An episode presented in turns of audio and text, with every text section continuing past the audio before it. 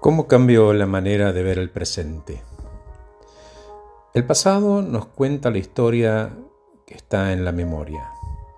El futuro nos habla de incertidumbre porque no sabemos qué va a pasar.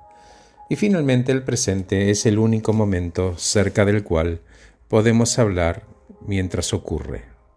Estamos aquí y ahora. Podemos vivir positivamente la incertidumbre del futuro incierto ¿Cómo?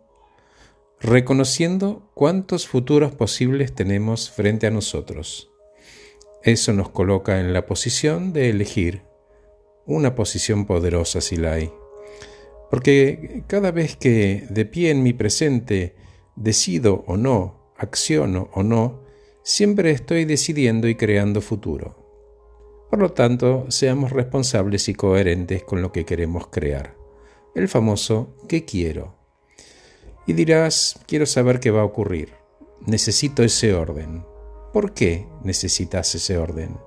Porque me da seguridad para poder ver todo eso que me rodea desde esa perspectiva que ingenuamente creo que me da control.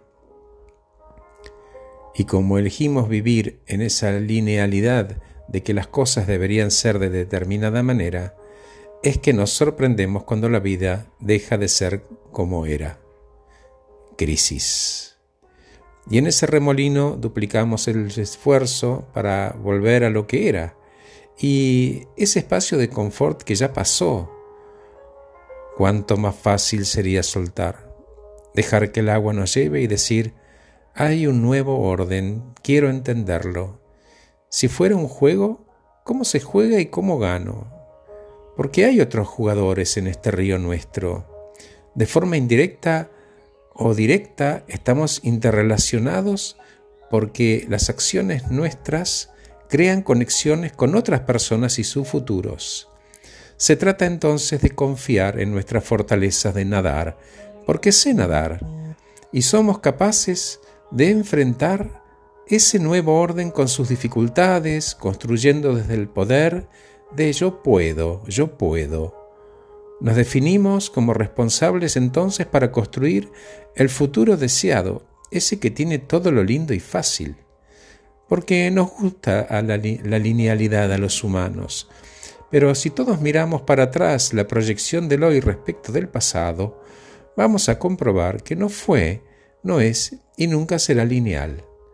Sabemos cuándo comenzó, no sabemos cuándo termina y encima puede cambiar en cualquier momento. Entonces,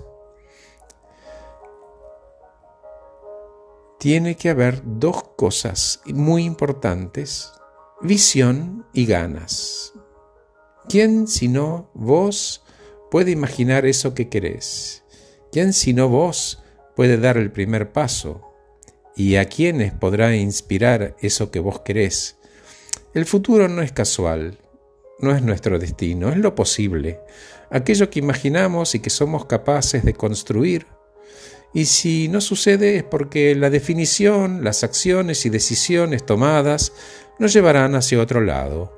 Y aprenderé y aceptaré con tolerancia y amor, porque así como en un auto, al mirar por los espejos retrovisores, siempre hay puntos ciegos. Entonces me conviene cambiar mi relación con el futuro. Si lo hago, cambia mi relación con mi presente, me amigo con ambos y encuentro mejor mis recursos. Se afina la búsqueda y tomo las decisiones justas para acercarme más y más a lo que quiero. Gracias por escucharme. Soy Horacio Velotti. Acabo de regalarles un podcast titulado ¿Cómo cambio la manera de ver el presente?